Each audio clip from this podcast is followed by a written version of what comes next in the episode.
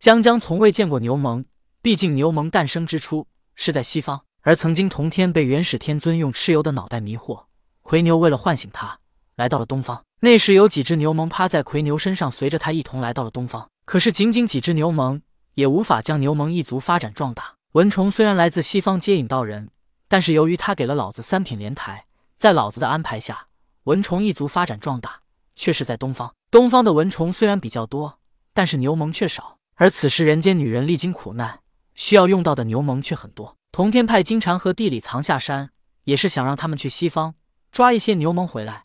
一方面可以将牛虻炼药，另一方面也可以抓一些活的回来，让牛虻在东方繁衍，使后来女人不至于没有牛虻可用。当同天在暗中看到江江苦恼时，便想到他当初之所以放过蚊虫，是因为感应到蚊虫与江江有缘，而他那一次见到蚊虫。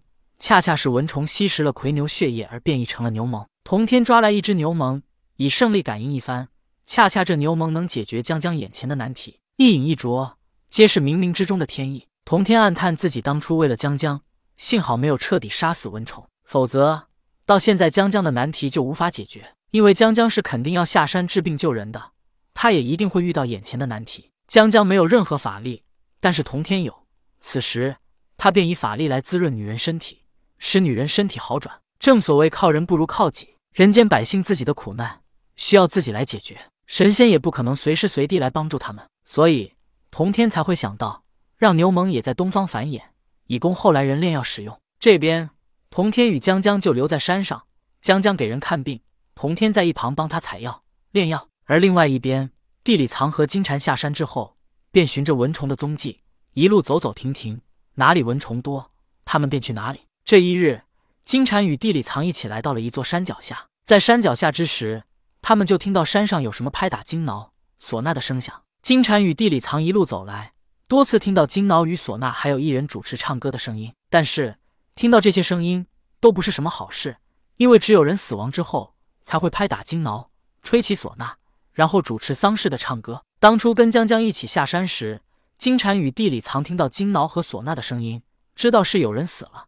看到江江不开心，他们也一起跟着不开心。但是在见惯了人类的死亡之后，他们的心里其实也渐渐的麻木了。不过，他们这次出来是为了寻找牛虻，而一般有人死亡的地方，充斥了大量的蚊虫。但是蚊虫却并不是金蝉和地里藏需要的牛虻。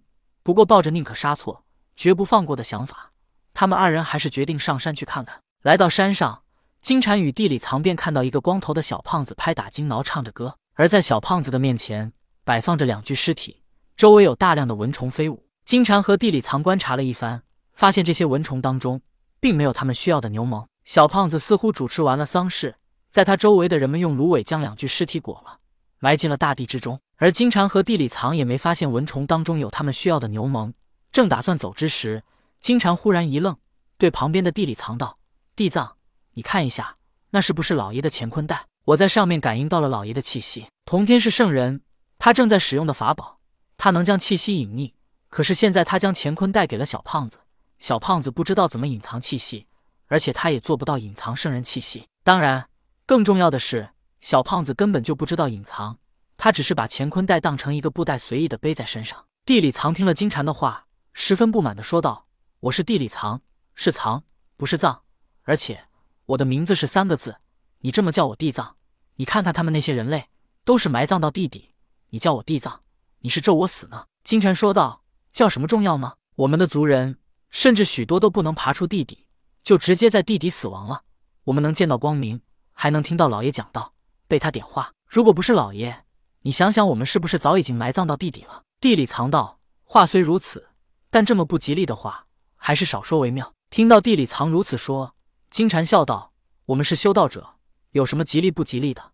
你要知道，我们老爷可是圣人。”什么吉利不吉利，在他面前屁也不是。地里藏道：“老爷是圣人，他不在乎吉利不吉利。可是你我算什么呢？我还没自大到这种程度。”金蝉道：“怪不得小姐不太喜欢你，就你这土鳖模样，哪能跟我比？”地里藏道：“我看你不应该叫金蝉，应该叫金蝉。癞蛤蟆想吃凤凰肉。”顿了顿，地里藏继续道：“我只要能守护小姐，就足够我开心了。我可不会痴人做梦。”不过转瞬间，金蝉表情有些黯淡道：“我承认。”我确实比不了你。你听到小姐需要我们炼药，直接便选择自杀。我不如你。地里藏看到金蝉似乎情绪不高，便说道：“虽然你比不了我，你自己也知道你比不了我，但是我们还是要一起守护小姐。如果小姐真的喜欢你，愿意和你在一起，我也依然会无怨无悔的守在她身边，直到死亡。”金蝉也不再纠结这些事，而是说道：“等一下，人群都散了，我们等等那光头的小胖子，看看他为何会有老爷的乾坤袋。”这边小胖子做完丧事之后，又让人们拿出了两个袋子，里面装上草扎的金银珠宝。